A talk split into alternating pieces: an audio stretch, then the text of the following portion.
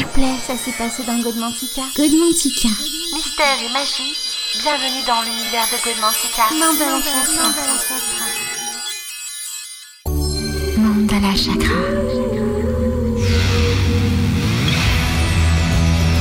Mandala, Mandala, Mandala Chakra. Godmantica.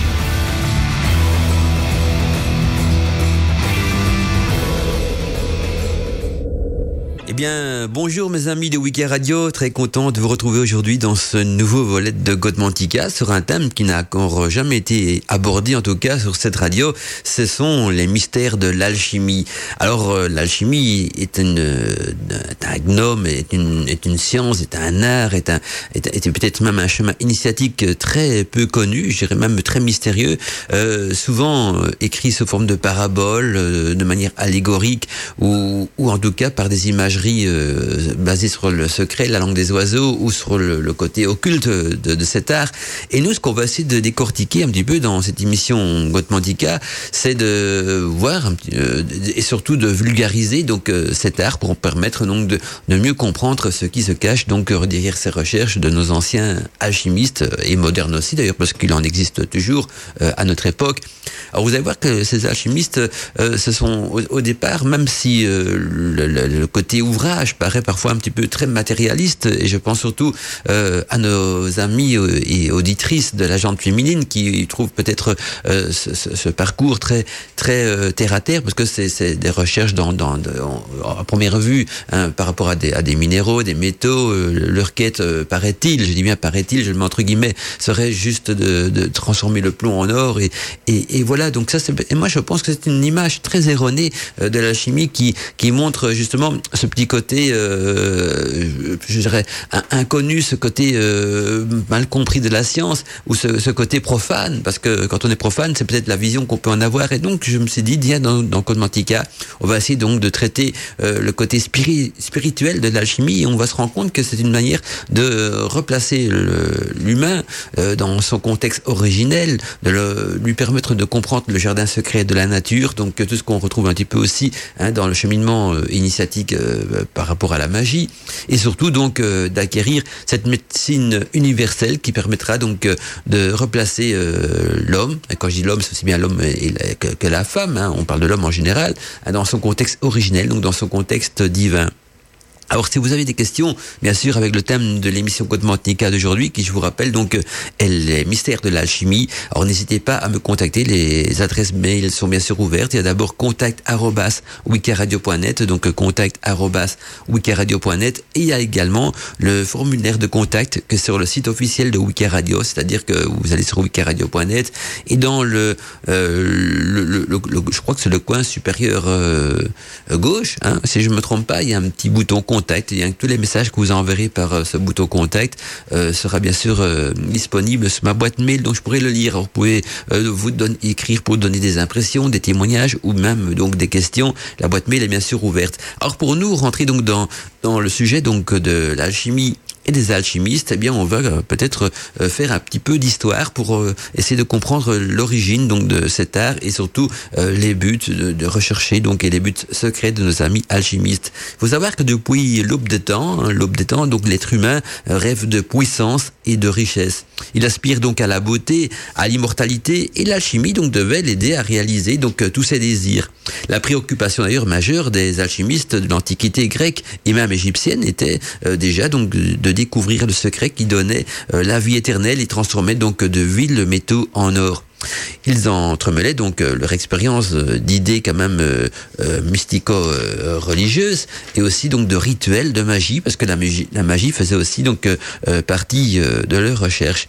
Ils voulaient donc ces anciens alchimistes connaître l'essence de la divinité et, et, la matière prima, donc la matière première, hein, d'où naîtrait donc cette fameuse pierre philosophale qui permettrait de transformer les métaux et la création d'une eau de jouvence, donc transformer les métaux en or, mais surtout donc le but principal était la création donc de cette eau de jouvence qu'on pourrait qualifier une médecine universelle qui pouvait soigner donc le corps, l'âme et l'esprit. Et donc partant du principe que la matière est une unité universelle, euh, donc ces différents stades euh, d'évolution participent donc euh, à la création de tout ce qui peut nous entourer dans, notre univers de vie. Eh bien, au fond de leur four cosmique nommé Athanor, les alchimistes mélangeaient les ingrédients qui devaient leur donner l'obtention de la pierre philosophale. Ceci afin donc d'être testé sur, dans sa réussite, bien sûr. Elle, elle devait permettre donc dans un premier temps de transformer en or pur un métal en fusion dans lequel on la mais euh, par après, ce que ça faisait au métal, donc transformer le métal en, or pur, permettrait également donc de transformer euh, l'humain donc euh, en quelque chose de supérieur, donc de divin.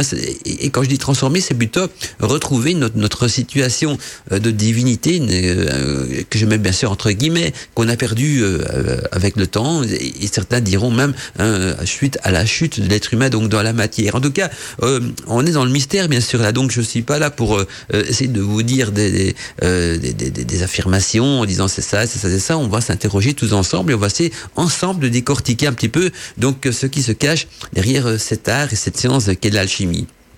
Et comme euh, et certains alchimistes euh, célèbres, hein, comme Nicolas euh, Flamel, un alchimiste renommé, euh, donc avoir réussi euh, la pierre, donc à fabriquer cette pierre philosophale. Également, donc Jean-Baptiste Van Helmont, qui lui est plutôt d'origine belge, prétendit également donc d'avoir obtenu euh, quelques résultats lors de ses expériences et décrit la pierre ainsi. Il nous dit donc cette phrase suivante dans ses écrits J'ai vu et j'ai touché plus d'une fois donc la pierre philosophale, nous dit Van Helmont. La couleur en était comme du safran en poudre mais pesante et luisante comme du verre euh, pulvérisé. Ce produit, donc un quart de grain fourni donc de 150 grammes d'or, manifestait euh, une, énergie, une énergie considérable, c'est-à-dire environ 18 470 fois donc euh, l'unité. Et donc c'est une description qui correspond bien à l'idée que l'on peut se faire donc de la pierre philosophale à travers les traces laissées par les alchimistes.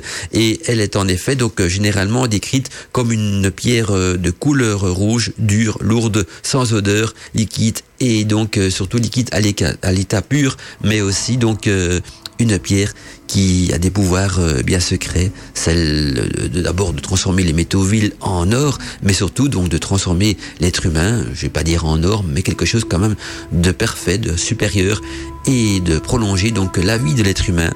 Et le principal dans tout cela donc était de guérir le corps, l'âme et l'esprit, ce qui permettait donc euh, à l'humain de retrouver ce côté euh, divin de la création qu'il a perdu depuis euh, bien longtemps.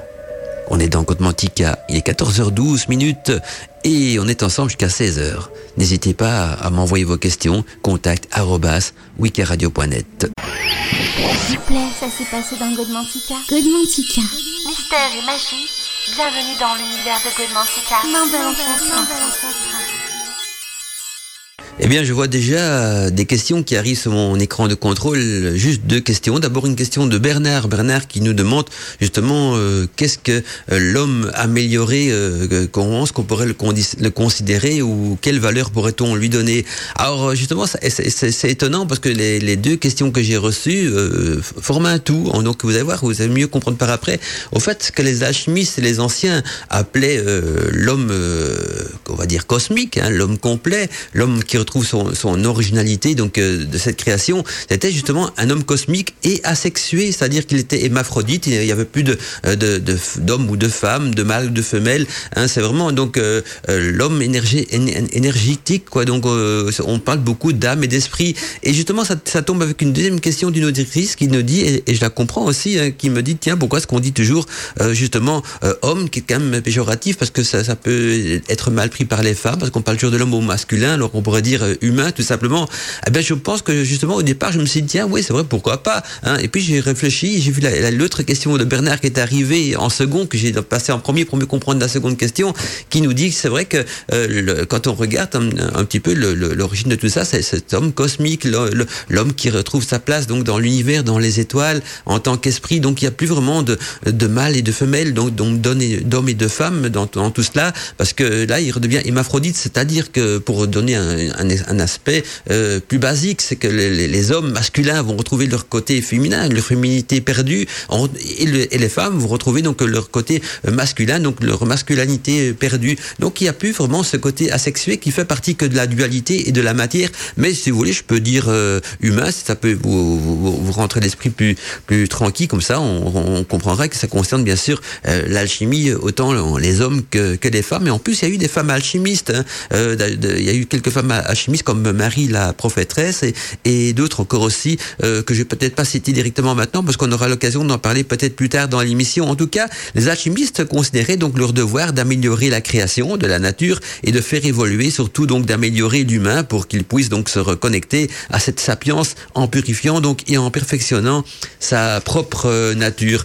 Et un des principes de la chimie était justement euh, l'un et le tout et l'aspiration donc éternelle de l'être humain euh, qui veut donc recréer le paradis perdu, hein, c'est-à-dire euh, dans notre jargon à nous, les jardins d'Avalon, et retrouver donc euh, l'unité cosmique qui euh, ici donc se fait jour.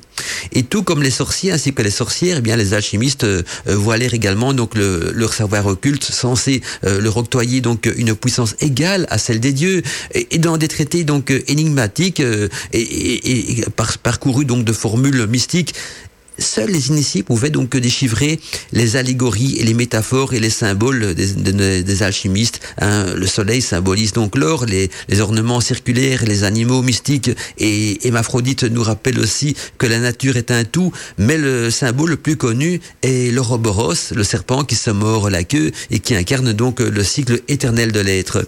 Le feu secret des alchimistes, quant à lui, donc symbolisé par la salamandre, est appelé aussi parfois esprit astral, est une des pièces maîtresses donc du grand œuvre des alchimistes et de leur recherche, car c'est lui qui, qui sert en quelque sorte donc de moteur métaphysique aux diverses transformations de leur matière dans l'atanor, donc l'atanor qui est ce fameux four cosmotellurique, le four des alchimistes. Et de ce feu secret, les alchimistes ont fait donc le, le plus grand mystère en jouant donc une fois de plus du caractère euh, polysémique hein, du symbole et donc le secret il se distingue donc bien sûr d'abord du feu ordinaire, en quoi il mériterait donc bien un nom particulier. Donc on l'a appelé feu, secret, mais aussi l'expression peut rapporter, euh, se rapporter donc à divers états d'une même matière qui est en, éternelle évolution. En tout cas, surtout en évolution dans le ratanor. Et ce que je vous propose aujourd'hui donc, c'est d'apprivoiser les arcanes secrets de la nature pour la préparation, par exemple, d'élixirs, des élixirs qui vont défier les lois communes de la physique moderne. Parce que vous allez voir que euh, l'alchimie a un rôle également qu'on peut utiliser donc dans le cadre de la magie. Et les anciens, donc euh, sorciers et sorcières, ont, parcouru et pratiqué donc des, ce qu'on appelle des potions magiques, des élixirs, des onguents, et beaucoup d'entre eux donc euh, se préparaient sous forme de, principes métaphysiques qui, prend, qui prenaient également donc leur racine dans l'alchimie des anciens. Et c'est ce qui rendait d'ailleurs justement l'élixir ou la potion magique parce que euh, elle défiait les lois de la, physique moderne vu que fonctionnait sur la, métaphysique. Et c'est parce que justement les, racines de tout ça euh, se retrouvent également dans la chimie. Et donc euh, dans les potions des, des, des, des sorcières les, les onguents les élixirs on est plus proche bien sûr de la spargérie hein, qui, est, aussi un dérivé de, de la chimie. Vous allez voir qu'il y a moyen donc d'appliquer des, théo des théories et des pratiques alchimiques qui ont sombré après enfin qui ont euh, plutôt évolué hein, c'est peut-être mieux comme terme, dans l'univers de l'aspargérie. Et après, euh, également, donc, euh, ont encore évolué dans le domaine de la magie, hein, par les potions, les, élixirs, les, les onguents, euh, voilà, tout ce qu'on peut euh, découvrir à ce niveau-là. Et on va voir de quelle manière, justement, on peut s'y prendre en, tant que sorcier espargiste hein, pour pouvoir créer donc ces, drôles de, de, potions, ces drôles de décoctions. Je vois que le, le temps passe vite en radio, c'est incroyable. Donc, le, on va peut-être commencer avec plusieurs éléments. D'abord, voir ce que c'est les quatre éléments et comment extraire les quatre éléments d'un simple. Et on verra aussi euh, un autre ingrédient très important qui a un rôle à jouer dans tout cela c'est la rosée du printemps, la rosée du printemps qui a non seulement un pouvoir régénérateur, euh, mais qui véhicule aussi euh, en elle donc euh, cette énergie de vie. Mais ce sera d'ici quelques instants, donc après encore un petit passage musical. En tout cas, vous êtes bien nombreux à nous écouter cet après-midi, ça me fait plaisir. J'espère que la technique sera avec nous parce que je vois des petits problèmes techniques qui s'annoncent, il y a des loupiotes qui ne devraient pas s'allumer sur la console, ça m'intrigue un petit peu, mais je vais envoyer une petite musique, c'est de maîtriser ça. voilà, je vais vite revêtir ma casquette de technicien pendant quelques secondes et on se retrouve d'ici quelques instants. Bel après-midi à tous et à toutes à l'écoute de Wiki Radio. S'il vous plaît, ça s'est passé dans Godmantica. Godmantica. Mystère et magie, bienvenue dans l'univers de Godmantica. Bienvenue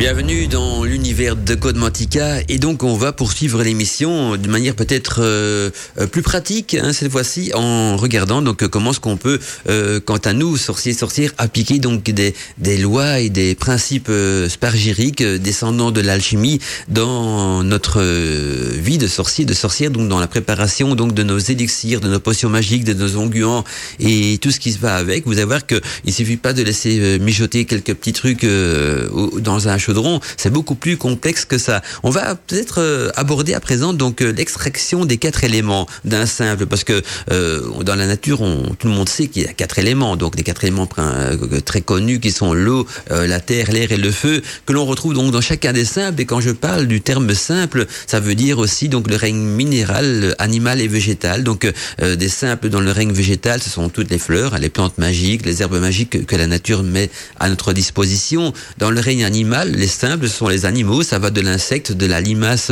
euh, à la dent de loup par exemple, et dans les, le règne minéral, bien ce sont les métaux et les pierres semi-précieuses, et donc euh, dans le cadre de la magie, on appelle ça des simples. Et nous, on va donc euh, regarder comment extraire les quatre éléments d'un simple, mais surtout donc dans le règne végétal, parce que on, traite bien sûr de potions magiques et d'élixirs. Et dans la nature, une sorcière ou un sorcier qualifie donc de simple, comme je viens de vous l'expliquer, tout ce qui, tout ce que Mère Nature donc produira dans un de ces trois règnes c'est-à-dire donc le règne minéral, le règne végétal et le règne animal. Ces trois règnes sont souvent symbolisés en alchimie par une fontaine, une fontaine comprenant donc euh, euh, trois écoulements d'eau, c'est-à-dire une source de vie pour chacun des règnes euh, cités. Et donc chaque simple est composé bien sûr de quatre éléments, hein, ceci selon les proportions bien différentes pour chacun d'entre eux, ce qui crée justement une sorte de différenciation, c'est-à-dire que dans chaque simple on va retrouver parfois un tel élément plus dominant que les autres, ou un autre élément qui sera plus dominant, mais les quatre éléments sont toujours présents. Mais il y a des plantes qui seront plus euh, donc sur la dominance de l'élément feu, mais qui auront quand même en elles euh, l'élément eau, terre et, air. Y aura des plantes plus de la dominance de, l'élément eau et d'autres plus la, la dominance de l'élément terre. Alors, c'est facile à reconnaître dans un premier temps parce que les plantes qui ont plus de dominance de l'élément feu, euh, ce sont des plantes qui seront riches en production d'huile essentielle et les plantes qui ont plus de dominance donc euh, sur l'élément eau, ce seront des plantes riches en jus, hein, comme les oranges, hein, tout ce qu'on peut presser, le raisin par exemple également. Alors, mais alors, on parle de du fruit de la plante, parce que vous savez que chaque partie de la plante peut encore avoir une dominance dans un des éléments. Enfin, je vais pas vous embrouiller l'esprit et plutôt vous expliquer comment extraire l'élément donc euh, d'une plante. Alors, on va peut-être commencer par les, le plus facile qu'est l'extraction de l'élément eau d'un simple. Et donc, je vais vous citer un, exemple. Euh, je, je, prends souvent des, des, orties comme exemple. Je, je on est sur Wiki Radio, je, me suis dit, je vais prendre un, autre exemple. Euh, je vais peut-être, bah, on va prendre, voilà, on va, prendre comme exemple des pissenlits, hein, qui, qui sont des fleurs très connues aussi qu'on trouve même dans la plupart des jardins. Alors, comment est-ce qu'on peut extraire l'élément eau d'un pissenlit Bien, il suffit donc de prendre une centrifugeuse et de passer donc vos feuilles et tiges pissenlit dans la centrifugeuse et le sucre qui va en ressortir sera l'élément eau du pissenlit. On peut faire la même chose bien sûr avec des carottes. On met des carottes dans une centrifugeuse, le jus de carotte, hein, le sucre, donc le, jus de carotte sera donc l'élément eau de la carotte. Si on y met des tomates, le jus de tomate sera l'élément eau de la tomate. Si on y met des orties euh, ou n'importe quelle de la lavande ou quoi que ce soit, le sucre qu'on va en, extraire, donc le jus de cette plante qui sortira de la centrifugeuse, sera l'élément eau de la plante. Alors maintenant, on va voir comment on extrait l'élémentaire d'un simple. Donc dans ce cas-ci, l'élémentaire d'une plante. Alors je reviens à mes pissenlits du départ. Vous prenez donc euh, quelques bottes de pissenlit, vous les mettez sécher dans un endroit sombre mais euh, sec. Hein, donc par exemple dans, une cabane en bois, hein, au fond d'un jardin en plein été, donc en pleine canicule, vous les mettez sécher, toujours retourner vers le bas. Et quand vos plantes euh, sont sèches, donc là dans ce cas-là, quand les pissenlits seront secs, complètement séchés, donc comme n'importe quelle plante sec qu'on peut trouver sous forme de thé ou quoi que ce soit dans, les grandes surfaces, vous allez passer ces, feuilles de pissenlit euh, dans un mortier, ce qu'on appelle un mortier. Donc c'est une sorte de gros bol. Hein. Il y en a en bois, il y en a en porcelaine, même en métal, avec un pilon. Et donc euh, le but c'est de concasser pour réduire en poudre. On peut dans un mortier concasser des graines, plein d'ingrédients. Et donc là, dans notre cas à nous, on va concasser nos, nos feuilles de pissenlit séchées hein, et on en fait une poudre toute menue, hein, qui est impalpable, qu'on pourrait dire si c'est bien fait. Et ça sera l'élémentaire du pissenlit. Donc euh, cette, poudre aura l'apparence un petit peu de terre, elle sera euh, poudreuse, impalpable, et représentera l'élémentaire du pissenlit. On va faire la même chose pour l'élément R. Comment est-ce qu'on extrait l'élément R du même pissenlit? Eh bien, c'est encore plus simple, vous le pensez, parce que il y a deux éléments qui sont visibles, c'est l'eau et la terre. Deux éléments qui sont moins visibles, mais qu'on peut produire également, c'est l'air et le feu. Donc, on va commencer par l'élément R. Si vous prenez cette poudre de pissenlit, donc euh, la terre du, pissenlit, hein, le pissenlit que vous avez mis séché dans votre cabane, hein, vous avez réduit en poudre dans votre mortier, et cette même poudre, vous la mettez sur des petites pastilles de charbon ardent, vous savez, ces pastilles de charbon ardent, ce qu'on trouve dans les boutiques ésotériques pour faire brûler des encens, hein, soit des, pastilles incandescentes qu'on allume, qui viennent tout rouges, qu'on met sur une sous-tasse par exemple. Et puis donc sur ces petites euh, pastilles incandescentes, vous allez y mettre votre poudre de terre de pissenlit, hein, donc depuis le pissenlit qui est, qui est séché, hein, tout simplement, et la fumée qui va s'en dégager. Donc l'ensemble du pissenlit sera l'élément air. Donc pour n'importe quelle plante, hein, quand vous brûlez de l'encens au musc, de l'encens de rose, de, de verveine ou de lavande, eh bien la fumée de l'encens c'est l'élément air de la plante. Et donc dans ce cas-ci, sous ces petites pastilles de charbon, la, fumée qui va euh, sortir de cette poudre qui va brûler, eh bien ça sera de l'encens, ça sera l'élément air donc euh, du pissenlit.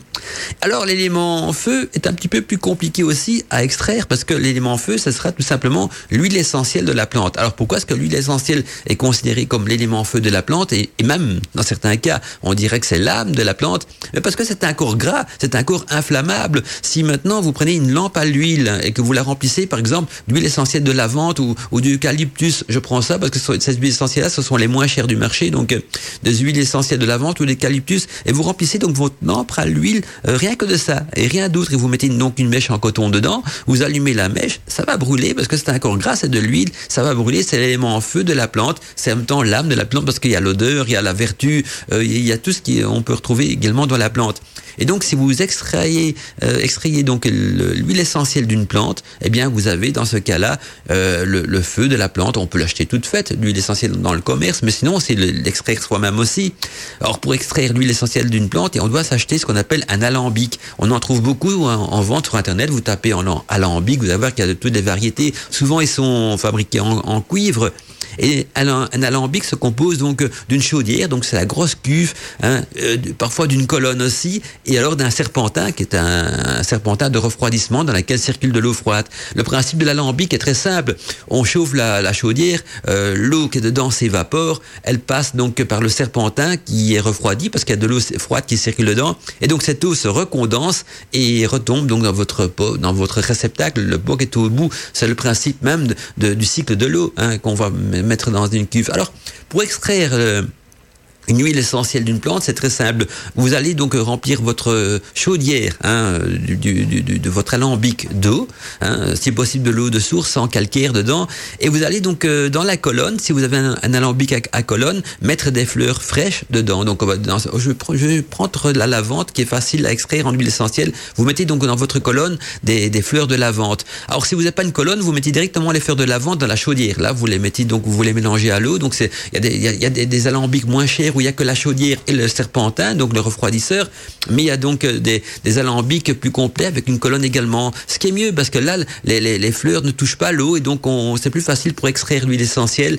Mais euh, voilà, si vous avez donc un alambic euh, plus basique, eh ben vous les mettez donc dans, la chaudière et mélangez à l'eau. Donc vous, on, va, nous on va prendre le, principe à colonne hein, parce que c'est plus facile pour moi. J'en ai un chez moi avec une colonne justement, donc j'ai plus facile à vous le décrire aussi. Donc dans la chaudière on met de, de l'eau de, de, source, donc de l'eau sans calcaire, hein, en, bouteille par exemple.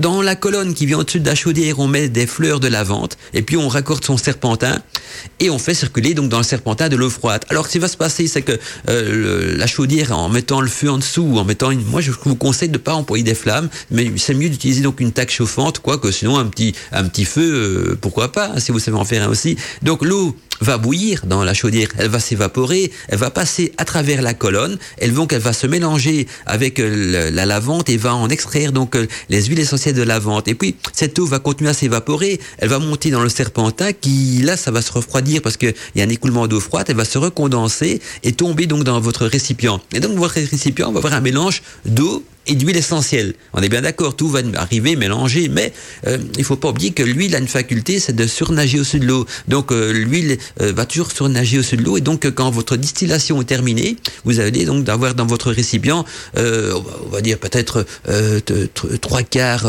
d'eau et, un petit quart, donc ou peut-être même moins, ça dépend des, plantes que vous allez mettre, parce qu'il y a des plantes riches en huile essentielle et des qui en ont moins. Donc un quart d'huile essentielle. Eh bien, vous allez par décantation, donc euh, verser l'huile essentielle qui nage au-dessus dans un récipient, et puis par contre l'eau, on peut la garder pour d'autres pour d'autres euh, euh, parties de la médecine, parce que le, cette eau, elle, a aussi des pouvoirs guérisseurs, mais ça, ça nous intéresse pas, parce que nous, surtout, on va parler donc de l'huile essentielle. Donc, par, par vous, vous, allez par décantation juste verser donc l'huile essentielle, bien, bien séparer l'huile essentielle en la versant, sans verser l'eau avec, donc l'eau doit rester au fond du récipient, et on verse que l'huile essentielle qui est juste au-dessus. Alors je rigole parce que je suis en train de faire le geste, donc je vous explique avec ma, main. Je suis très, je suis très gestuel, hein, donc un petit peu comme les Italiens quand ils parlent, ils sont très gestuels aussi. Bien moi c'est le cas aussi en radio, et donc je suis en train de faire le geste. Je, me fais rire à moi-même. Donc on verse l'huile essentielle sans joindre l'eau avec. Alors les anciens parfois quand c'était beaucoup plus compliqué, parce que parfois il y a des plantes qui donnent beaucoup moins d'huile essentielle, comme les, les, boutons de rose par exemple. Eh bien là ils prenaient l'huile essentielle qui nageait au-dessus avec une plume. Ils prenaient une plume d'oie et la plume absorbait donc le gras, l'huile et puis avec les doigts, il la tordait dans un autre récipient et goutte par goutte, ils l'obtenaient aussi. Donc voilà, sinon on retiendra donc que l'extraction de l'élément ou d'un simple, c'est extraire son sucre, donc son jus. L'extraction d'élémentaire d'un simple, c'est-à-dire c'est de le mettre séché et de le réduire en poudre. L'extraction de l'élément air d'un simple, c'est de prendre cette poudre séchée, donc la plante séchée, de la faire brûler sur des charbons, des pastilles de charbon ardent, et l'encens qui s'en dégage sera l'élément air d'un simple, et l'extraction de l'élément feu d'un simple, c'est donc son huile essentielle. Et donc, dans vos, dans vos grimoires, dans les vieux grimoires de magie, quand on dit, par exemple, il faut extraire l'eau d'une de, de, telle plante, ou, la terre d'une telle plante, ou, ou l'air d'une telle plante, ou le feu d'une telle plante, vous savez, donc quand on parle d'air, on parle de, le, de son encens, quand on parle de feu, on parle de son huile essentielle, quand on parle de terre, on parle de la plante séchée, et quand on parle de, de, de l'eau, c'est la plante liquide. Alors, ce qui était intéressant, c'est que quand vous faites en magie votre cercle magique, et ça, ça je n'ai pas abordé ça sur Radio Arcadie, mais sur Wiki Radio, je peux en parler parce qu'on est plus dans la Wicca à ce niveau-là. Quand vous faites un cercle magique, si maintenant vous voulez employer les quatre éléments de la même plante pour faire pour fermer votre cercle magique, eh bien euh, pour l'élément haut de votre de votre cercle magique, vous allez employer le sucre de la plante. Pour l'élément terre, eh bien la plante en poudre pour l'élément air de l'encens de cette plante et pour l'élément feu de l'huile essentielle qui brûle dans une lampe à l'huile. Alors dans ce cas-là parce qu'il faut la flamme au lieu de la bougie et donc vous voyez il y a moins de faire un cercle magique.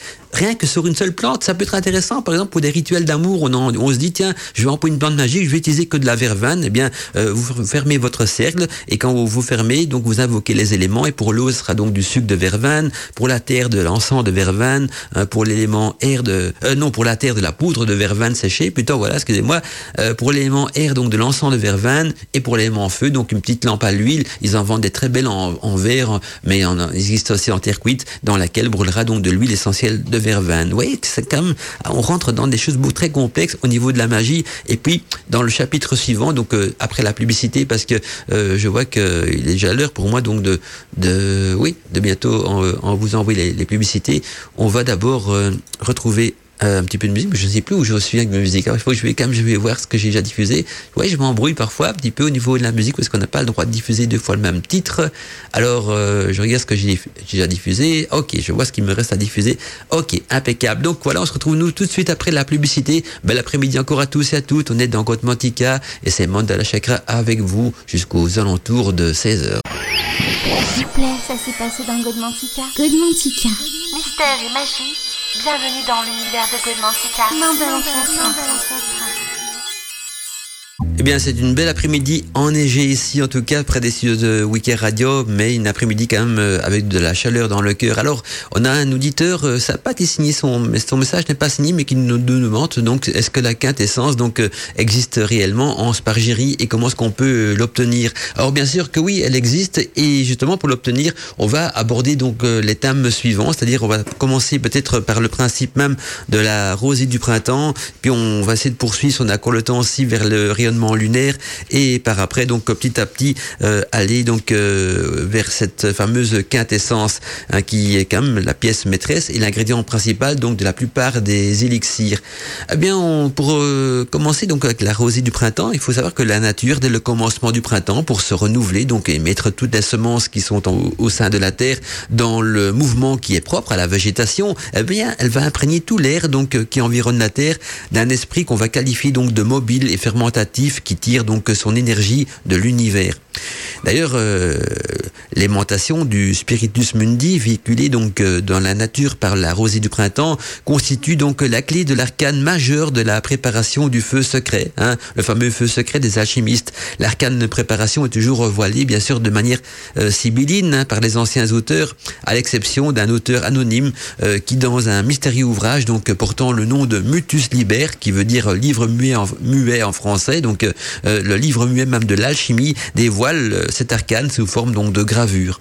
Je peux d'ailleurs, si ça vous intéresse, hein, vous envoyer donc une copie des gravures du Mutus Liber à ceux qui m'en feront la demande par mail. Donc euh, si vous me faites un petit mail, coucou Mandala, puis avoir donc la copie euh, euh, PDF donc du Mutus Liber ou du livre muet de l'alchimie, ben, ce sera avec plaisir que je vous enverrai donc ça par mail. Avec un petit peu de retard parce que j'ai beaucoup de mails à répondre. C'est vrai que je vous promets ça, mais, il faudra un petit peu patienter parce que voilà, j'ai pris du retard parce que en dehors d'être animateur radio, j'ai aussi un job, j'ai plein de trucs à faire en parallèle, mais ça, vous en faites pas. Hein. Pour tous ceux qui m'avaient déjà demandé donc euh, la copie PDF du livre muet, donc le Mutus Liber sur Radio Arcadie, je vous l'enverrai. Donc euh, je vais essayer de m'en occuper demain si j'ai un petit peu de temps, mais euh, je vous j'oublie personne. Donc s'il n'y a pas de réponse encore, il faut patienter un petit peu. J'ai pris beaucoup de retard donc pour répondre aux mails parce que j'en ai de plus en plus et donc je fais par vague et donc j'ai déjà fait quelques quelques vagues. Hein, je fais par vingtaine les réponses par mail, donc j'en ai encore quelques-uns à faire. Donc mais ça va suivre. Et donc j'en reviens donc à cette phrase de ce qu'on retrouve donc dans ce mystérieux ouvrage du Mutus Liber, hein, cette phase de récolte donc de la rosée et de sa préparation. Et donc cette phase de confection des sels est soigneusement décrite par le, les menus donc des planches du Mutus Liber et qui s'applique justement à la récolte de l'influx astral à travers la rosée du printemps hein, ou la rosée printanière si vous préférez. Et la période de récolte de cette rosée est symbolisée donc par la présence et la nature aussi donc de deux animaux qu'on retrouve sur ces gravures, c'est-à-dire le bélier et le taureau. Hein, le bélier et le taureau désignant donc les deux mois zodiacaux du printemps. Et dans la cabale phonétique, euh, la rosée s'identifie aussi avec le sel harmoniacal ou harmoniaque, hein, euh, pour Pline d'ailleurs, le sel harmoniaque euh, est le sel des sables, ce qui veut dire amnos, qui, qui est égal au terme sable, mais en redressant bien sûr la saga du sel, on découvre aussi un autre terme qui apparaît donc dans cette phonétique ou, dans ce langage des oiseaux, c'est Amon-Ré, hein, le grand dieu solaire des Égyptiens, hein, symbolisé donc par le bélier celle d'Amoun ou celle de l'harmonie entre le ciel et la terre. Donc la rosée euh, contient en elle ce ciel, ce sel végétatif euh, et aussi ce sel harmoniacal entre le ciel et la terre. C'est donc euh, à l'équinoxe du printemps qu'il faut de préférence récolter cette précieuse substance qu'est la rosée donc du printemps, car le soleil entre dans cette période-là, donc dans le bélier au printemps. Et en tant que sorcier ou sorcière, ce qui nous intéressera le plus donc dans cet arcane secret de la préparation, hein, eh bien ce sera bien sûr l'utilisation de cette rosée et j'irai même du sel extrait de la rosée pour la confection donc d'élixirs magiques euh, renfermant en eux donc euh, l'âme de l'univers. Et là, quand on parle d'élixir magique, on va bien sûr approcher petit à petit pas de cette fameuse quintessence donc euh, qui vient d'être citée par un des auditeurs de Wiki Radio. En attendant, donc on poursuit hein, déjà 15h02, le temps passe hein, sur Wiki Radio et on va voir également que le rayonnement lunaire n'est pas quelque chose d'anodin non plus parce que non seulement on emploie le rayonnement lunaire parfois pour magnétiser donc des pierres semi-précieuses, des objets magiques, tout ça, mais le rayonnement lunaire a également donc une influence, euh, euh, je dirais, spargérique dans les, trois règnes, hein, donc dans, ce que nous on appelle les simples. Et quand je parle des trois règnes, c'est dans le règne animal, végétal et minéral. Et nous, bien sûr, on va regarder à présent ce que dans le règne minéral, on a déjà eu l'occasion d'en parler, et dans le règne animal aussi, dans d'autres Godmantica. Aujourd'hui, je vais m'attarder plus donc sur le règne euh, végétal et de l'influence euh, donc euh, lunaire, pour parler en français plus clair, on va dire l'influence de la Lune, mais je parle surtout du rayonnement lunaire, quelque chose donc d'important, mais ce sera donc d'ici euh, quelques instants, parce que je vous propose maintenant une musique qui me tient à cœur, c'est du, on va dire, c'est du rock, c'est une histoire que tout le monde a déjà vu, peut-être, hein, ça tiré d'un film, je vous donne pas le nom du film, parce que chacun va le reconnaître de soi-même, l'auteur tout cas de, de, cette musique, c'est Eddie Wedder, et quand vous allez entendre le morceau, pour ceux qui ont vu cet excellent film, je vous donne des, indices. Des, ça se passe euh, euh, du côté donc de, l'Arizona, euh, l'Arizona, Alaska. on voit un personnage sur un bus et la suite, c'est tout simplement dans vos oreilles que ça se passe. On est sur Wiki Radio 15h03 et on est bien sûr dans Godmantica. Tous les mercredis, entre 14h et 16h, c'est Godmantica sur Wiki Radio.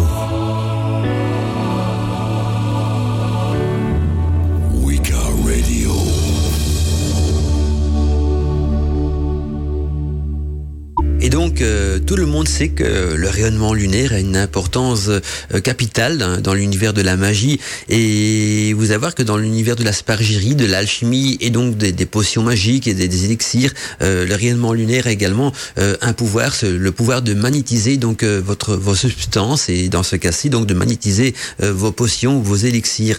Et quand, quand est-ce que le rayonnement lunaire peut devenir donc efficace dans la préparation des arcanes? Eh bien, bien sûr, uniquement nuits de pleine lune et j'irais même plus quand la lune est apparente, parce que si maintenant au calendrier euh, il y est indiqué donc une nuit de pleine lune et que la lune n'est pas apparente parce qu'elle est cachée par des nuages ou quoi que ce soit, eh bien non, là on ne sera pas magnétisé bien sûr un, un, élixir, un flacon ou même euh, n'importe quoi donc au, rayonnement lunaire. Donc c'est important donc que ce soit une nuit de pleine lune quand la lune est bien sûr euh, visible. La lune elle fonctionne en quelque sorte comme une sorte de miroir hein, qui la nuit donc diffuse la lumière reflétée et polarisée donc du soleil. Et cette lumière polarisée symbolise également donc dans la Wicca la déesse, la déesse qui reflète donc l'amour du Dieu. Dans ce cas-là, c'est la lune qui reflète la lumière du soleil symbolisant donc cette déesse qui reflète l'amour du Dieu. Et on peut magnétiser donc des simples. Hein. donc quand je parle de simples, c'est euh, des, minéraux, des pierres précieuses, des plantes, euh, tout ce qu'on veut. Hein, et dans ce cas-ci donc des, des, des, substances même euh, magiques, spargiriques. Donc on peut magnétiser des simples en les exposant durant toute une nuit au rayonnement des étoiles et de la pleine lune, à condition donc je vous rappelle bien sûr que celle-ci soit apparente. Et je ne parle pas donc de la pleine lune calendrier, mais de la pleine lune réelle, donc qu'elle soit visible. Ce qui est logique d'un côté il faut que son rayonnement touche votre élixir. Et donc, si le, ciel est couvert, ben, la lune sera derrière les nuages et n'aura aucune influence donc sur votre euh, votre élixir. C'est un petit peu comme si vous allez au cinéma voir un film et vous vous dites voilà, je viens voir un film au cinéma et que le le je sais pas si on peut dire un hublot ou en tout cas la lucarne qui laisse passer l'image du projectionniste sur l'écran, elle est fermée et que le projectionniste oublie de l'ouvrir et qu'il enclenche son projecteur, eh bien l'écran restera blanc, vous verrez pas le film et vous allez euh, siffler ou, ou, demander au projectionniste donc d'ouvrir sa lucarne.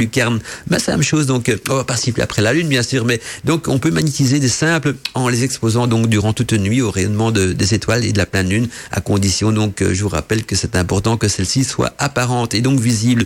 Cette méthode peut, être aussi utilisée donc euh, pour magnétiser euh, des pierres semi-précieuses ou précieuses même, hein, donc pour faire des talismans. ces pierres précieuses vont servir non seulement dans la confection des talismans, d'amulettes et tout ce qu'on veut, ou alors pour magnétiser aussi vos élixirs, hein, les élixirs euh, contenus dans un flacon de verre transparent et exposés durant toute une nuit au rayon de la pleine lune. Et c'est ce chapitre-là qui va nous intéresser davantage euh, dans l'émission d'aujourd'hui. Donc c'est euh, magnétiser vos magnétiser vos élixirs. Donc on va les rendre lunaires, on va les magnétiser par le souffle de la dièse qu'on appelle en magie donc ce souffle de la dièse qui est le rayonnement lunaire et qui à travers le, votre flacon va donc transformer et influencer donc votre élixir, élixir par de l'énergie lunaire l'avenir. On peut également employer en plus le rayonnement lunaire pour euh, développer l'énergie de vos chakras. Hein, la méthode elle est très simple. Il suffit d'exposer donc euh, vos chakras euh, au rayon de la pleine lune et ça va également donc les recharger et vous permettre aussi donc de les développer et, de les faire progresser. Donc on se rend compte que le rayonnement lunaire est important donc au niveau de la magie, mais aussi bien au niveau de la spargérie parce que il permet d'influencer les élixirs dans vos flacons, de les magnétiser et de leur donner des nouvelles propriétés qu'ils n'avaient pas au départ, ou alors aussi parfois d'amplifier une propriété qui était euh, déjà euh, dans l'élixir même, mais de manière euh, trop latente, trop faible, et donc ça va lui donner plus de pouvoir donc à ces propriétés-là. Et maintenant, on va donc bientôt arriver tout de suite après la publicité donc à la quintessence et voir comment est-ce qu'on peut extraire la quintessence d'une plante. C'est important aussi parce que quand on parle de quintessence, on rentre bien sûr là dans, la porte secrète des élixirs et donc ça fera plaisir, je crois, aux auditeurs qui nous demandent justement plus de renseignements sur la quintessence. Je vais vous donner pas de la théorie, pas du blabla, mais vraiment comment extraire donc une quintessence par la pratique. C'est pas évident. Je vous dis d'avance, c'est pas évident, mais si vous écoutez bien, vous verrez que le principe est très simple à comprendre et c'est souvent donc le même principe qui revient dans toutes les extractions donc de quintessence. Plaît, ça s'est passé dans Godmantica. Godmantica. Mystère et magie Bienvenue dans l'univers de Godmantica.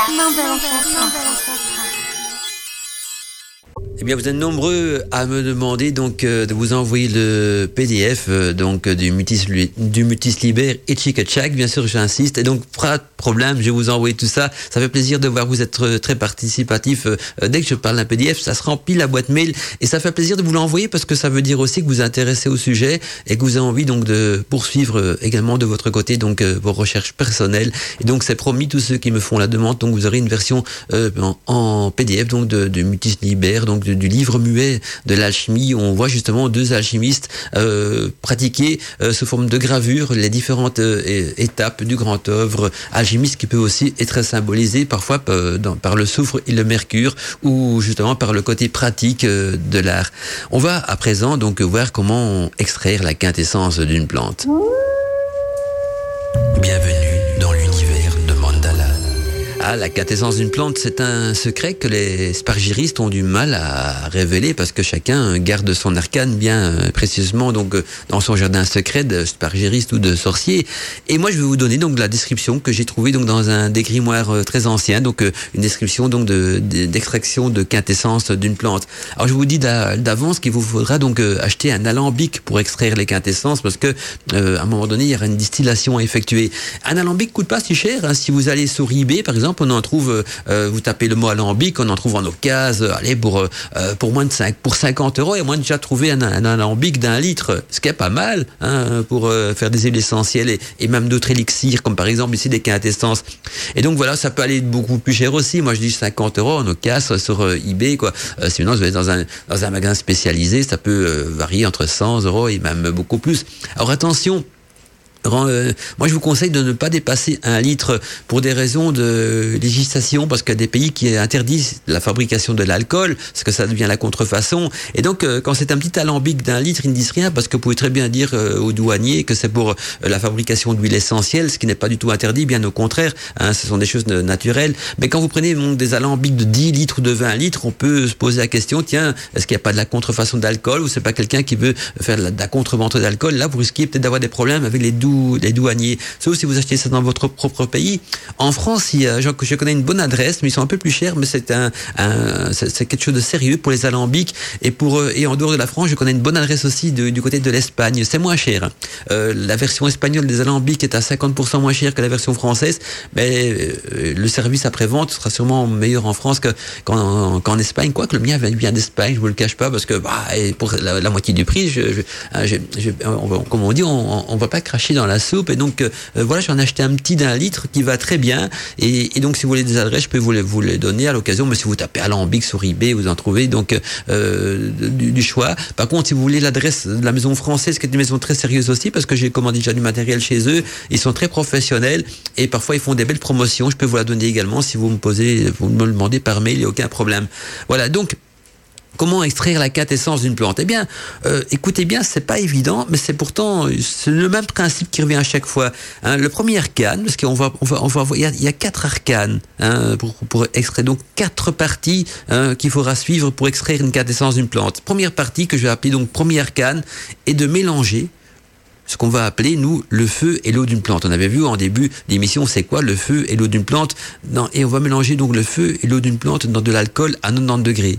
C'est-à-dire, donc, euh, quand je parle du feu d'une plante, c'est-à-dire quelques gouttes de l'huile essentielle de cette plante et une partie de son sucre. On est bien d'accord. On va mélanger donc l'eau et le feu, c'est-à-dire euh, de quelques gouttes d'huile essentielle et le sucre de la plante dans de l'alcool à 90 degrés. Ça, vous achetez tout fait, hein, de l'alcool à 90 degrés, on vend ça tout fait. Euh, euh, là aussi, ça dépend de, la législation des pays, mais sur Internet, on en trouve si vous tapez alcool à 90 degrés. Alors attention, prenez de l'alcool à 90 degrés comestible. Ne prenez pas de l'alcool à brûler ou des trucs qui, qui pourraient vous empoisonner. Donc prenez de l'alcool, voilà, extrait par distillation. Et sur internet on en trouve aussi. Donc il n'y a aucun problème de ce côté-là. Vous allez voir qu'on dans les grandes surfaces qui vendent des produits en, ligne euh, on, ils vendent également donc du vin euh, des spiritueux et de l'alcool à 90 degrés. Donc première canne consiste donc à mélanger l'eau et le feu de la plante c'est-à-dire l'huile essentielle et le sucre de la plante dans de l'alcool à 90 degrés. En huile essentielle, on y mettra bien sûr quelques gouttes. Il faut pas y mettre tout un flacon, bien sûr.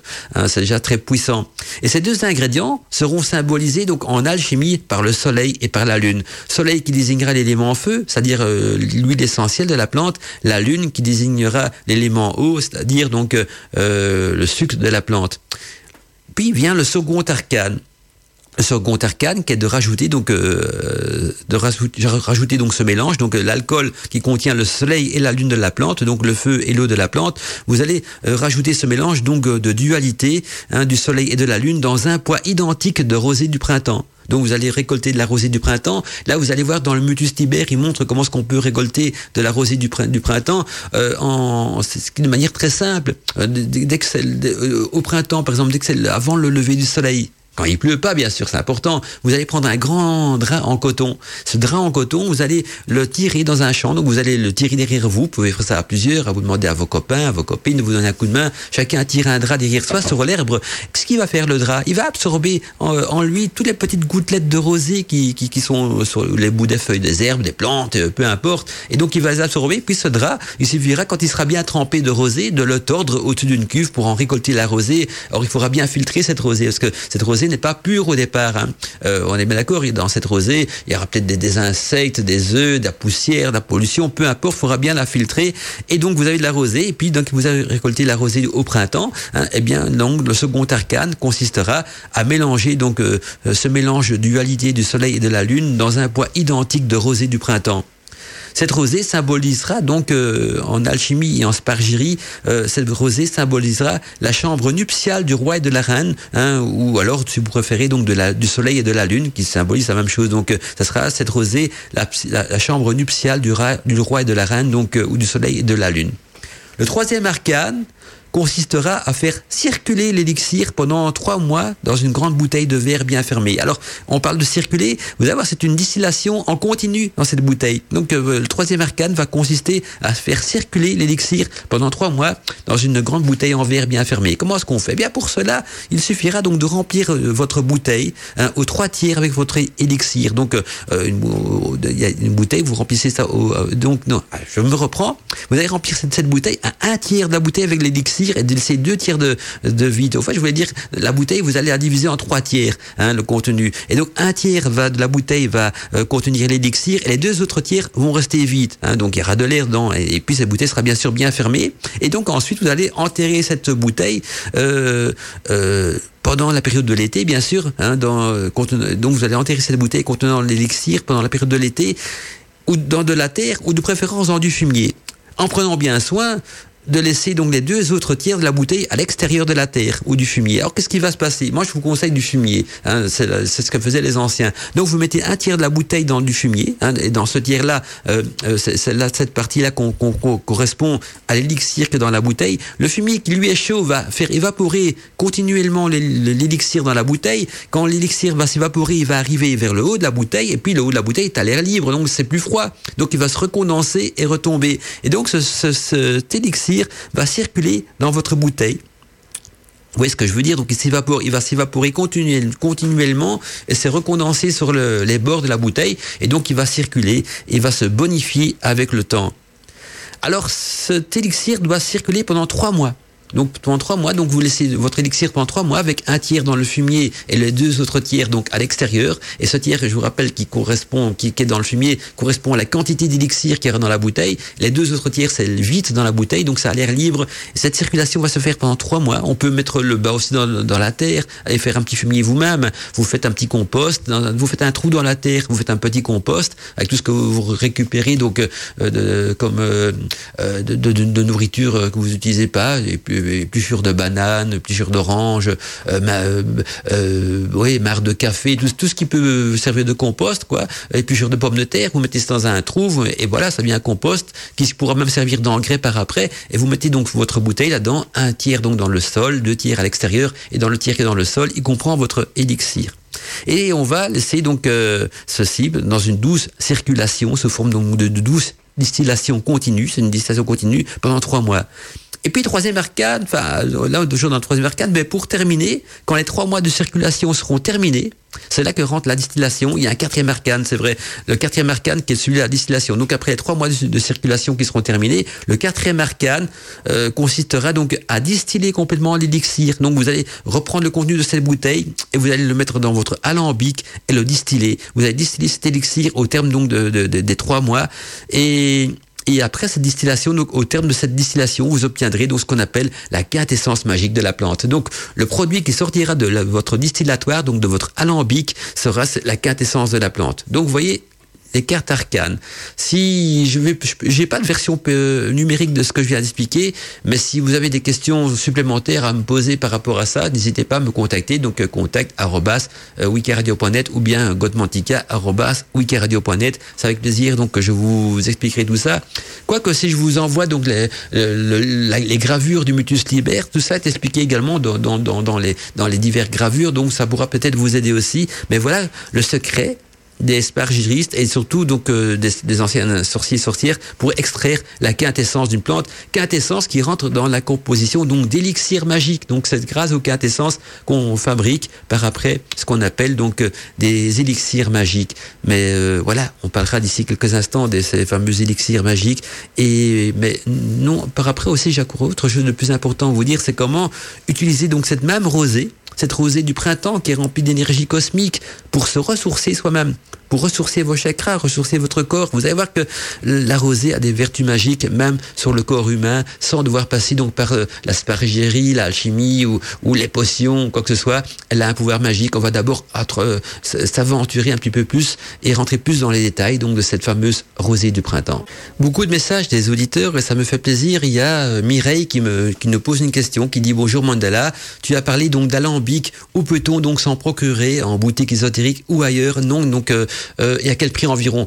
Alors, euh, bah, les prix, j'en avais déjà un petit peu parlé, mais pas dans les boutiques ésotériques. Les, alambics se, trouvent donc dans, des, commerces qui vendent du matériel de distillation. Alors, je vais vous donner donc une adresse. Hein. Je pensais pas faire de, publicité pour une adresse alambic euh, sur Wiki Radio, mais vous êtes beaucoup à demander donc ce qu'on peut se procurer un alambic. Alors, ben, il y a une adresse très simple. Donc, c'est une, société française, donc ça vient de France, qui, qui vend toutes sortes d'alambics. Et donc, je vais vous donner l'adresse. Prenez de quoi écrire c'est 3 fois W destillatio .eu. Alors je vais vous épeler ça, bien sûr. Destillatio s'écrit D-E-S-T-I-L, 2 L plutôt, 2 L A-T-I-O. Voilà, donc c'est écrit en tout petit, donc j'essaye de. Donc 3 fois W donc D-E-S-T-I, 2 L A-T-I-O .eu. Et si vous n'avez pas le temps de noter, je peux vous l'envoyer par mail. Là, vous m'envoyez un petit mail, vous demandez l'adresse. Donc, euh, sinon c'est destillatio donc .bu donc euh, E S T I 2 L A T I O E .eu. Voilà. Donc là, ils vendent des alambics. Alors à quel prix? Ben il y en a déjà à partir de 50 euros. Ah, vais jeter un petit allez, on est en live, on va jeter un petit coup d'œil. Donc un alambic. Euh, bah, euh, voilà, d'un litre avec une avec une colonne. Parce que à 50 euros c'est 100 colonnes et moi je vous conseille avec une colonne pour euh, pour, pour faire les. Voilà, j'en ai un très beau ici, tiens, euh, un alambic, c'est en cuivre, hein, c'est magnifique. On peut l'exposer même euh, dans une vitrine si on veut. Et on a déjà euh, un très beau d'un litre, donc avec la colonne en plus pour mettre les, plantes positives essentielles, le récipient en cuivre et tout le serpentin qui va avec, pour 129 euh, euros. Donc euh, voilà, c'est pas très cher. J'ai l'impression de faire la boutique ici, dans une émission de, boutique. Hein. Alors j'en ai un, un, deuxième encore. Je, suis en train de voilà, c'est ce qu'on appelle le live. J'en ai quelques-uns. Euh, voilà, c'est une très bonne boutique en tout cas. Je trouve qu'ils sont, ils, sont, ils sont vraiment du choix et ils sont sérieux. J'ai déjà contacté pour beaucoup de choses et croyez-moi, ils sont très sérieux. Alors je veux voir, il y a le top. Donc je vois ce qu'ils proposent. Euh, non, ça c'est un petit peu cher. Ça va très, ça peut être dans tous les prix. Hein. Ça va donc de, de 50 euros. Il y en a même jusqu'à jusqu'à 300 euros. Donc tout dépend ce que vous voulez comme euh, comme alambic. Sinon, ah, il y a des, des promotions aussi. J'en vois ici un de, de 2 litres en promotion, donc au prix de 1 litre, donc pour une centaine d'euros. Ça s'appelle Cooper euh, Garden alambic. Donc Cooper Garden alambic. Euh, voilà, 2 litres avec colonne amovible et thermomètre. Thermomètre en plus. Donc il y a un thermomètre intégré. C'est un, thermomètre, c'est une petite euh, une petite c'est avec une aiguille qui vous indique la température. Et donc voilà, donc euh, des alambics, tout ça, euh, destillatio, donc euh, D-E-S-T-I-2-L-A-T-I-O, hein, destillatio.eu, donc d'Europe, voilà, et n'oubliez pas de mettre ici le 3 fois W devant. Et en plus, je vois même que sur leur site, tant qu'on y est dans la promo, ils vont être contents parce que c'est une belle promo pour eux. Ils vendent même des bouquins sur la, distillation. Donc, si vous avez jamais distillé de votre vie, il y a une rubrique dans leur site qui s'appelle livre et je vois qu'il y a un livre donc euh, à 19 euros qui euh, explique donc tous les, les, principes, les étapes de distillation. Donc euh, voilà, c'est en stock, donc il n'y a pas de problème, c'est disponible. Il y a du choix. Et regardez sur ce site, ça vaut la peine. Il y a parfois des promos. Donc voilà. Sinon, si vous voulez moins cher encore, moi je vous garantis, vous tapez alambic donc sur sur eBay et là, il y a une société euh, euh, espagnole qui se paye. On ne sait pas se tromper, il est partout sur eBay. Et là, c'est des prix encore beaucoup moins chers parce que la vie est moins chère en Espagne, donc vous avez des prix moins chers aussi. Euh, évidemment, il y a les frais d'envoi, mais les frais d'envoi, c'est dans tout, que ça soit que ça vient d'Espagne ou de France, les frais d'envoi sont pratiquement les mêmes. Et donc, si vous voulez vraiment quelque chose de, de, de bon marché euh, en Espagne, là, ils, puis ils sont spécialisés hein, euh, du côté de nos amis espagnols, donc euh, dans la fabrication d'alambics, de cuves et tout ça. Donc voilà. Allez, on, nous on poursuit donc euh, nos moutons. Je vois qu'il y a encore des messages qui arrivent, mais je vais y jeter un petit coup d'œil euh, tout à l'heure. Ah non, j'ai d'abord terminé à bord les questions encore de Mireille. Je vois que j'ai pas tout, tout fait. Donc je suis à quel prix environ? Alors lors de la dernière pleine lune, j'ai exposé donc une bouteille euh, en verre d'eau de, de. Donc je demande si l'eau lunaire a les mêmes pouvoirs donc lors de cette éclipse de lune ou lune de sang. Alors bien sûr que la lune de sang, donc la lune rouge, a identiquement les mêmes pouvoirs donc qu'une pleine lune, mais beaucoup plus spécifique parce que la lune de sang on l'appelle aussi en magie la lune de Lilith. Donc euh, c'est une lune de sang qui va surtout euh, avoir des pouvoirs donc de magnétiser des substances qui vont servir à invoquer donc euh, des entités ou et surtout donc dans le domaine des incubes et des succubes. Alors par contre l'éclipse n'aura ne, pas trop d'influence, quoique ça va quand même donner un, un petit peu d'énergie supplémentaire, mais ça n'a pas vraiment d'influence l'éclipse parce que l'éclipse ce n'est que la, la Terre qui va voiler dans le rayonnement lunaire mais le côté, par contre, là où l'éclipse a de l'avantage, c'est que c'est l'éclipse qui va provoquer donc ce rayonnement rouge de la lune, donc cette lune de sang, et ça va donc la mettre sur les influences donc de la déesse Lilith, que certains vont dire ouais, c'est un démon Lilith, mais pas du tout. Hein, elle a été qualifiée de démon par l'Église catholique, mais mais quand on connaît un petit peu l'histoire de la magie, donc on se rend compte que la face visible de la lune, elle est sur la, domination de la déesse Isis, hein, et puis qu'elle est venue Diane un petit peu donc dans le contexte européen, et la face invisible de la lune, donc la face cachée, est sur la domination donc de la déesse Lilith. Et parfois, donc, on dit quand la lune devient lune de sang, on dit que c'est la déesse Lilith qui déverse ses énergies donc euh, dans le domaine euh, d'Isis. Et donc là, les deux énergies se mélangent, ce qui donne cette couleur euh, rouge sang. Voilà donc. et puis, elle me demande aussi donc Mireille le livre muet de l'alchimie. Donc pas de problème, c'est promis. Donc je vais te l'envoyer aussi. Eh bien, il y en a beaucoup hein, qui demandent le, le, PDF de l'alchimie. Ça fait plaisir donc de, de, voir tout ça. Je vois que les demandes continuent à s'accélérer. Moi, je regarde un petit peu où j'en suis au niveau musique parce que je papote beaucoup, je vous explique plein de choses et je, je, risque de louper les publicités je ne peux pas.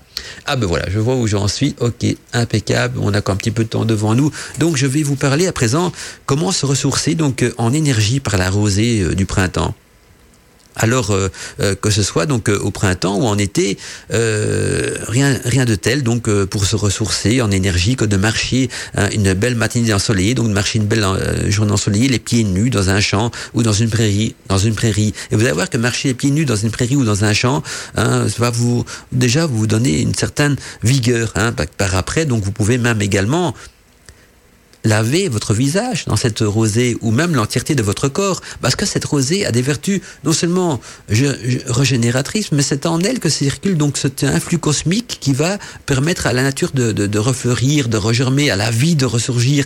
Et donc le fait déjà de marcher pieds nus dans une prairie va vous revitaliser, mais si maintenant en plus vous, vous lavez le visage euh, régulièrement avec de la rosée du printemps, votre visage va s'embellir, ça va euh, diminuer les rites, enlever les taches de, de, de, de tout, de vin, de, enfin tout ce qu'on veut retirer de ce visage, qu'on va attraper un visage plus angélique. Et également, euh, les, vieux grimoires se conseillent même de, de, de, de, de laver l'entièreté de son corps dans cette rosée printanière, donc euh, c'est-à-dire de rouler son corps dans l'herbe des champs, euh, imbibé de rosée, et par ces, par ces, par ces fines euh, donc gouttelettes qui perlent le long des herbes, eh bien cette rosée non seulement vous redonnera donc de l'énergie, mais elle aura également donc la faculté d'embellir votre visage ou votre corps. On peut également donc euh, récolter de la rosée et la, la réserver, donc euh, réserver son utilisation pour des bains magiques, hein, et, ceci donc afin de développer l'énergie de vos sept chakras. Donc là, il faut récolter de la rosée, hein, euh, comme j'avais expliqué tout à l'heure, c'est-à-dire qu'on récolte de la rosée du printemps ou en été, ceci après une belle nuit étoilée, car il est important quand même que votre rosée soit donc bien imprégnée du rayonnement cosmique des étoiles, de la lune et tout ce qu'on veut, ainsi que de l'esprit donc euh, du monde. Et ensuite donc dans votre flacon contenant donc de la rosée, vous pouvez donc la magnétiser en y émergeant donc euh, dans cette eau de rosée, par exemple une pierre semi-précieuse. On peut aussi donc magnétiser l'eau de rosée en immergeant dedans donc une pierre semi-précieuse, comme un, euh, je sais pas, que ce qu'on peut. Moi, moi la pierre que je vous conseillerais de mettre dans la rosée, c'est une pierre de lune. Ça, ce serait l'idéal pour magnétiser donc votre rosée. Mais on peut y mettre également une pierre solaire, comme de l'ambre et tout ça. Tout dépend donc de l'énergie magnétique qu'on a envie de donner donc à cette rosée. Et vous pouvez donc euh, non seulement la magnétiser donc en y mettant dedans une pierre semi-précieuse, ceci pendant au moins 24 heures, ou alors en exposant votre rosée euh, par après dans votre flacon au rayon de la pleine lune, hein, comme on avait vu tout à l'heure dans l'émission aussi. on, on, choisira bien sûr donc la pierre qu'on va mettre dans sa rosée selon ses effets. Hein, euh, et, et, on peut même donc par exemple euh, prendre une pierre en relation avec les chakras. Vous savez que chaque pierre a une relation avec les chakras. Alors là, il ne faut pas vous, vous attarder trop au nom des pierres. C'est facile. Toutes les pierres rouges, c'est le chakra du bas. Hein, les, les, pierres vertes, chakra du cœur. Vous connaissez les couleurs des chakras qui correspondent aux couleurs de l'arc-en-ciel. Eh bien, si vous prenez les mêmes pierres, des mêmes pierres qui ont les mêmes couleurs donc que l'arc-en-ciel et que les chakras, vous exposez donc dans chaque fiole de rosée. Hein, donc, euh, il faut des petites fioles pour ça. Donc, une de ces pierres semi-précieuses, eh bien, elle va la magnétiser et après, donc, on pourra bien sûr enduire donc euh, ces chakras par cette rosée qui aura été magnétisée. Hein.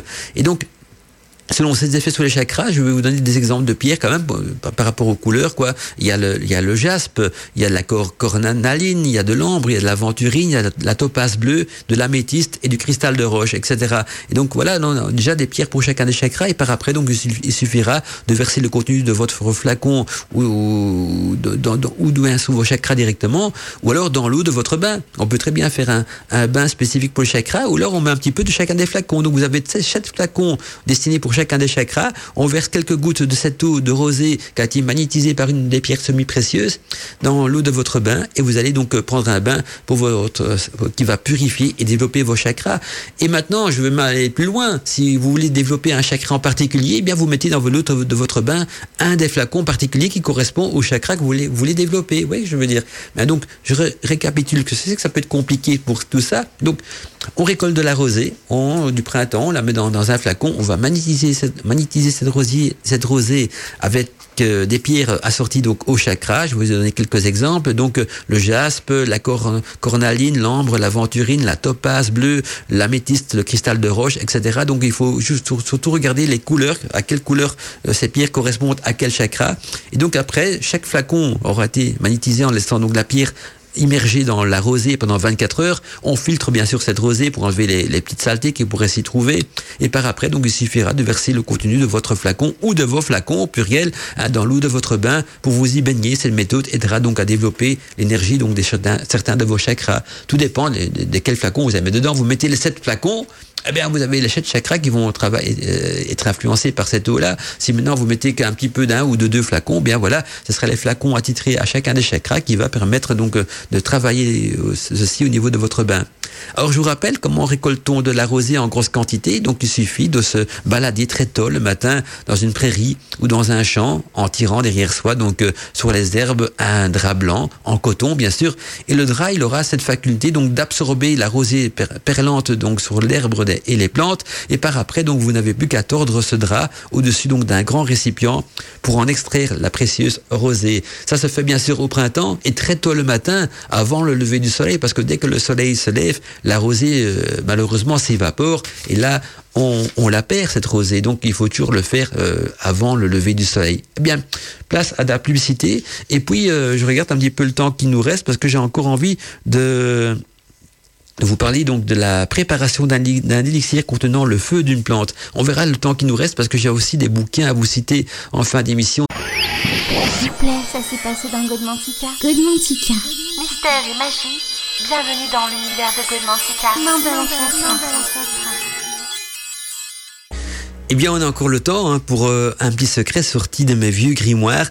Et voici donc euh, la préparation d'un élixir contenant le feu secret d'une plante. Alors, je ne parle pas du feu traditionnel d'une plante qui est donc euh, son huile essentielle. Là, on va en extraire le feu secret hein, des spargeristes, donc contenu donc dans une plante, donc dans un simple. Ici, ce sera donc dans une plante. Et donc, cette préparation s'effectue donc également en laissant infuser pendant une semaine dans de l'alcool à 90 degrés les pétales de fleurs séchées d'une plante.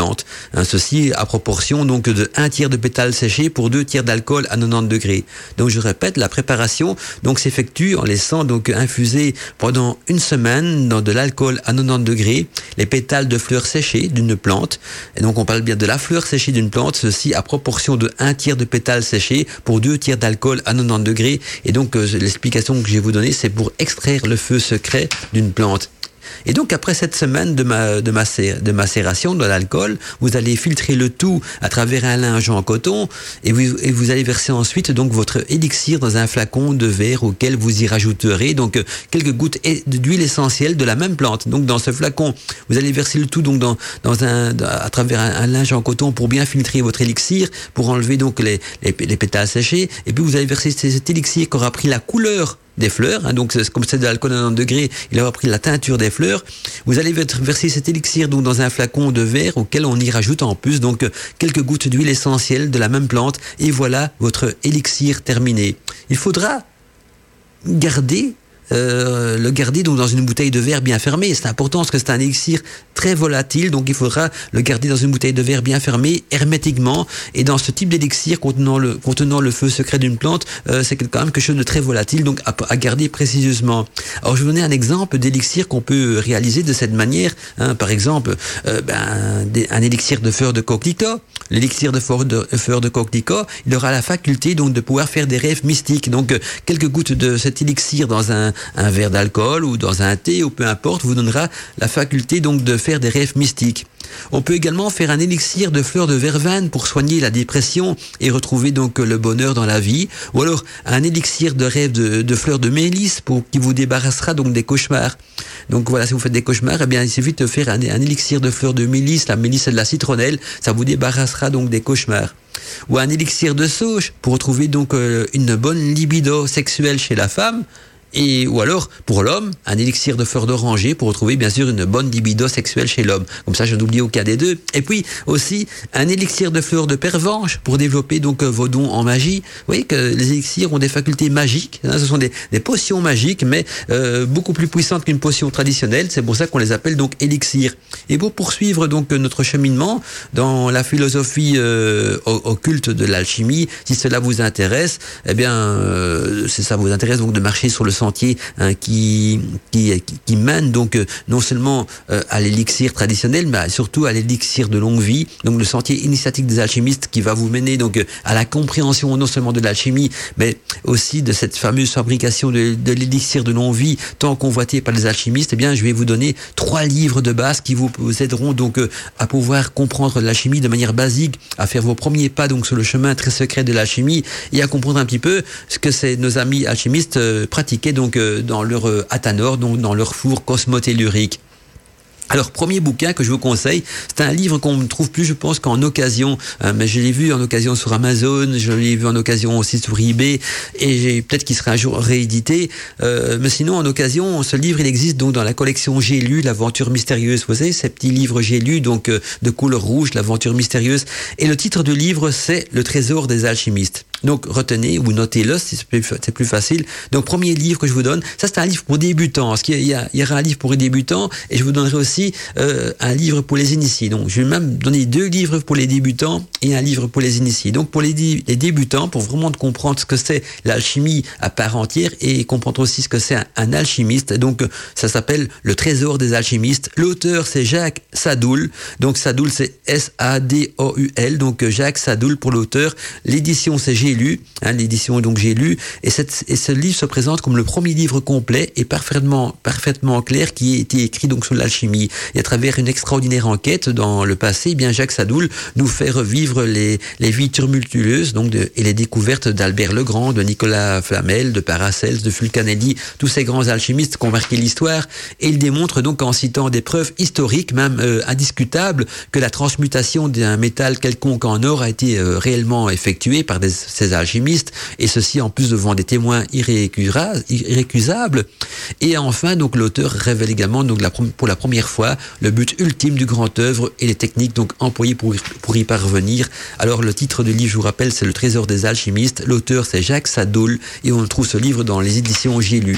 Ça c'est pour les débutants. Alors pour les semi-débutants, donc on est entre les débutants et les et les professionnels. Quand je dis professionnels, on va dire les initiés. Je préfère ce terme-là. Ça veut dire des personnes qui ont déjà évolué beaucoup plus dans le domaine, donc on va dire les initiés. Il y a un second livre qui s'intitule donc L'or du millième matin.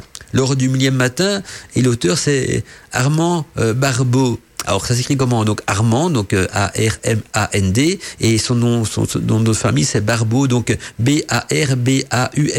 Donc Armand Barbeau, et on trouve ce, livre dans les éditions d'Hervy, donc L'or du millième matin. Et lors, lors du, du, matin, vous expliquera comment fabriquer donc l'or potable, c'est-à-dire le premier degré de l'élixir de longue vie, l'objet de toute recherche donc des alchimistes, de, et ceci depuis des siècles. Et Armand euh, Barbeau euh, vient donc de le découvrir. Et voici donc dans, à travers son livre l'histoire de cet alchimiste du XXe siècle, donc du siècle précédent. Et c'est une histoire vraie et proche de nous parce que c'est quand même euh, un, un, alchimiste du XXe siècle, donc c'est pas loin de, du XXIe, on est bien d'accord. Donc c'est une manière de travailler assez proche et vous allez voir qu'il emploie aussi des, des, alambics et tout, la rosée, tout ce qui a été cité donc dans l'émission. Et Armand euh, Barbeau, il vit donc à l'heure actuelle en Alsace. C'est là qu'il a retrouvé donc euh, le secret de la fabrication de l'or potable de Paracels, cette prodigieuse découverte qu'il aura assurément donc euh, qui a des applications thérapeutiques innombrables dans tous les domaines et qui en plus est donc Armand Barbeau ne cache rien de ses méthodes et, et des produits qui entrent donc dans la, dans la composition de son élixir. Il ne parle pas en métaphore mais il, les décrit réellement. Hein, et il parle également donc euh, euh, d'autres chercheurs qui pourront-ils prendre donc ces travaux ou reprendre ces travaux comme base de départ. Donc ça s'intitule L'or du millième matin, qui est une porte ouverte sur la médecine de l'avenir. L'or du millième matin d'Armand euh, Barbeau, donc Barbault, on va dire plutôt si on veut le prononcer correctement, B-A-R-B-A-U-L-T, dans les éditions d'Hervy. Il y a un troisième livre qui lui est déjà réservé plus aux initiés, hein, parce que c'est également donc écrit par un des derniers alchimistes de notre siècle, euh, de, enfin, de notre siècle précédent plutôt, et qui est connu sous le pseudonyme de Fulcanelli. Ah, certains d'entre vous vont dire, ah bien oui, Fulcanelli, donc c'est un pseudo, on n'a jamais connu le véritable nom de ce personnage qui se cache sous le pseudo de Fulcanelli, même s'il y a eu beaucoup d'investigations dans, ce sens-là, euh, on se rend compte que les investigations vont tous dans des sens différents, donc on, le secret reste éternel. Et donc Fulcanelli a écrit deux livres importants et, uniques dans sa vie d'alchimiste. Le premier livre, c'est Le mystère des cathédrales, ou l'interprétation ésotérique des symboles hermétiques du grand œuvre, et c'est celui-là que je vous conseille en premier. Il y a aussi les demeures philosophales, mais ça, euh, c'est en second plan. Le premier livre, donc le, livre important de Fulcanelli, c'est Le mystère des cathédrales. Donc c'est un long titre. Hein. Le mystère des cathédrales et l'interprétation ésotérique des symboles hermétiques du grand œuvre. L'auteur, c'est Fulcanelli.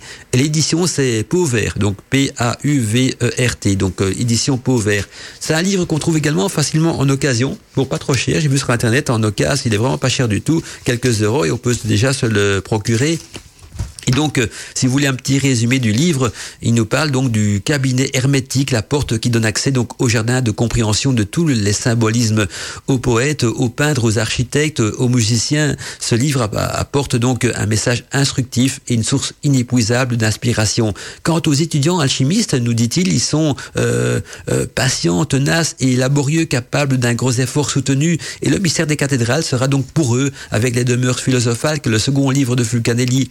Ce sera donc euh, l'œuvre complète et fondamentale de Fucanelli qu'ils devront donc étudier avec soin avant de s'attaquer à l'étude approfondie donc des textes, des textes plus classiques et anciens de la chimie. Hein. et la connaissance de ces deux livres de Fulcanelli leur rendra donc la lecture plus aisée des, des, livres peut-être plus hermétiques parce que Fulcanelli donne euh, les clés et facilite, facilite donc à travers son livre la compréhension et le déchiffrement des énigmes hermétiques permettant ainsi donc une juste interprétation des anciens traités. Alors le grand, l'œuvre du grand adepte, donc Fulcanelli, contient aussi les plus belles pages donc que nous connaissons sous la lumière du Moyen Âge, hein, et en particulier donc sur l'art gothique. Le mystère de cathédrale donnera donc satisfaction euh, aux plus exigeants et aux plus initiés également. un solide examen donc du contenu de cet ouvrage exceptionnel fera donc euh, oublier aux chercheurs euh, sincères l'intérêt mineur et, et aussi l'anonymat de son auteur, parce que son auteur a voulu rester anonymat, anonyme comme beaucoup d'alchimistes d'ailleurs, mais c'est pas grave parce que le contenu est riche de ce bouquin, euh, riche en, riche initiation et vous permettra par après de, pouvoir avoir une clé en main pour décrypter donc les autres livres plus complexes, plus mystiques, plus ésotériques, plus euh, euh, cryptés. Et donc voilà, on retient le mystère des cathédrales et l'interprétation ésotérique des symboles hermétiques du grand œuvre. Ça, c'est le titre du livre. L'auteur, c'est Fulcanelli. Et on trouve ce bouquin donc dans les éditions Pauvert. Ben voilà, je pense qu'on en a fait tout le tour aujourd'hui parce qu'il est déjà 16 heures passées de 5 minutes. Alors j'espère que cette émission vous a permis d'y voir un petit peu plus clair donc euh, sur ce que c'est réellement un alchimiste et aussi sur le domaine de l'alchimie. Euh, même si au départ on a euh, on, a démarré donc de la vie des alchimistes et de, de, la recherche et la quête de la pierre philosophale vers une étude plus pargirique et puis par après plus magique de de cette de cet art très ancien, on a vu également donc à travers l'émission comment l'appliquer donc à des à l'univers de la magie et de la sorcellerie, hein, comment justement en extraire des, des, des élixirs, des quintessences, des, des onguents et, surtout comment extraire donc les éléments euh, d'une plante, comment en extraire son feu, en extraire son feu secret et toutes les techniques, les arcanes de préparation ont été dévoilées dans l'émission sans, sans, sans, ésotérisme, sans côté mystique, sans allégorie. Hein, ce sont des, des, des, recettes tirées donc de mes vieux grimoires et certains ont même été traduites en français parce que j'ai des grimoires euh, en anglais et surtout donc euh, également en irlandais. Mais voilà, ça a été traduit et je suis content pour vous d'avoir pu les partager également donc euh, dans l'émission Godmantica euh, d'aujourd'hui. Ben voilà, temps pour nous donc euh, de nous quitter parce qu'il est déjà bien ben déjà 16 heures passées de, de 6 minutes. Alors on se retrouve quant à nous donc vendredi soir sur Radio Arcadie, Radio Arcadie où ce sera une émission spéciale débat libre antenne comme c'est de coutume donc chaque fin de mois et donc ce sera une émission débat libre antenne vendredi soir sur les rêves initiatique. Voilà, on va parler donc de rêve initiatique. Et par après, peut-être que mercredi prochain, je vais peut-être adapter Gotmantica par rapport au thème de, l'émission Débat Libre Antenne. Et on continuera donc, euh, quant à nous, à parler de rêve initiatique et prémonitoire et tout ce qui va avec donc dans l'émission Gotmantica sur Wiki Radio. Mais sur Arcadie, donc avec notre invité euh, Guillaume, hein, on va parler donc euh, des rêves initiatiques. Et pour plus d'informations, allez jeter un petit coup d'œil donc sur la page Facebook de Radio Arcadie ou sur le site internet de Radio Arcadie dans la rubrique Agenda. Ici, on est sur Wiki Radio Bel après-midi à tous et à toutes. C'était Mandala Chakra avec vous dans Gotmantika. Tous les mercredis après-midi, c'est Gotmantika. C'est Gotmantika. Wika Radio.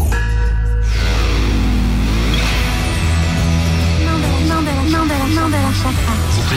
Gotmantika.